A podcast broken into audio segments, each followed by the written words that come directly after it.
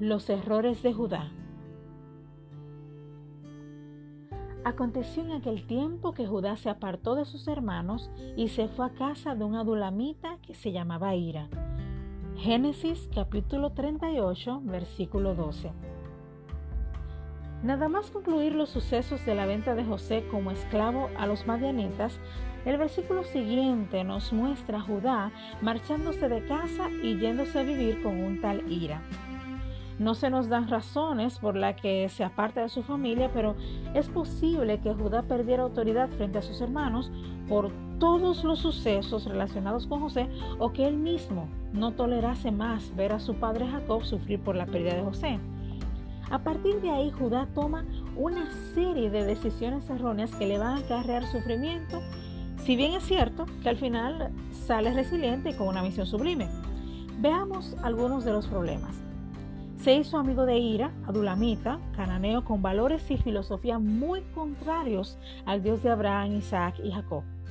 Se unió a una mujer de la que no se dice ni el nombre, hija de otro cananeo, Sua, quien frecuentaba la casa de Ira y de quien solo se nos dice su nacionalidad. La elección de una mujer cananea como esposa era inaceptable según el código divino. De tal unión nacieron tres varones, Er, Onán y Sela. La mujer de Judá murió prematuramente. Su primogénito Er se casó con Tamar y poco después Dios le quitó la vida por su maldad.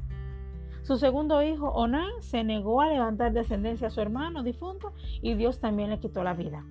La viuda, Tamar, consciente de que su suegro se resistía a entregarle el tercer hijo para tener descendencia, urde un plan para que el mismísimo Judá sea el padre de su descendencia. Judá cae en la trampa y acaba siendo el padre de los mellizos Fares y Sara. La vida de Judá se había convertido en un caos del que parecía difícil escapar. Mujer e hijos muertos, descendencia incestuosa, que merecía la muerte de suegro y nuera.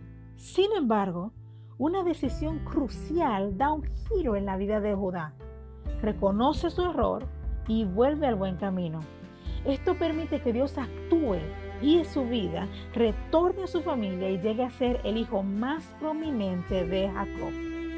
No importa la magnitud de nuestros errores, pues como en el caso de Judá, Dios espera con paciencia para colmarnos de bendiciones en tanto que reconozcamos nuestros errores y le dejemos a Él actuar.